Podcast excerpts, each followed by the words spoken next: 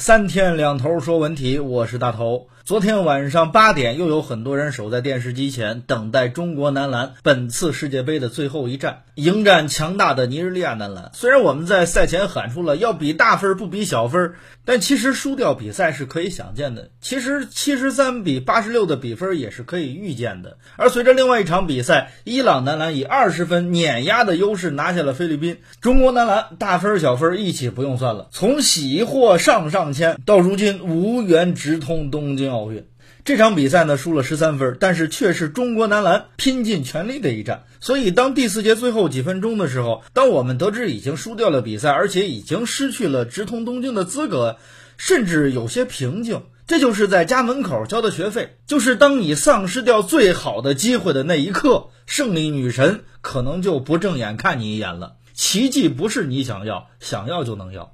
有人说中国男篮还没死呢，还有机会呢。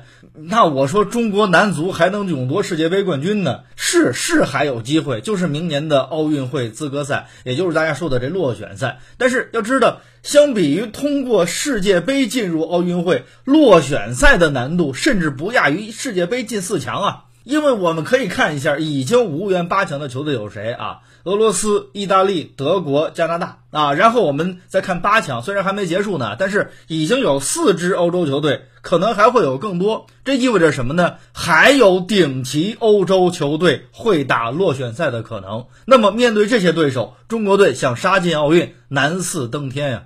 而这只是我们能够看见的未来，还有我们暂时看不见的，就是中国男篮的未来。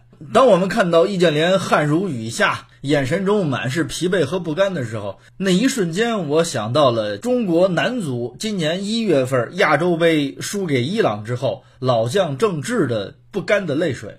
易建联身边没有了姚明，没有了王治郅，没有了孙悦，没有了当初创造辉煌的队友。当年年轻的阿联竟然也已经成了这支队伍的老大哥，他的周围都是更年轻的球员了。很多人都在问，下一个易建联什么时候能够出来的时候啊，其实已经说明了他的态度了。中国男篮的未来可以预见是很艰难的，但是好在我们现在还有阿联，尤其是我们还有姚明。我依然选择相信姚明，相信改革，相信专业。前路越是黑暗，越是需要勇气，越是需要光芒。就好像昨天晚上的第三节，在球队低迷之时，易建联再次站了出来，六投六中，勇敢地当起了这束光。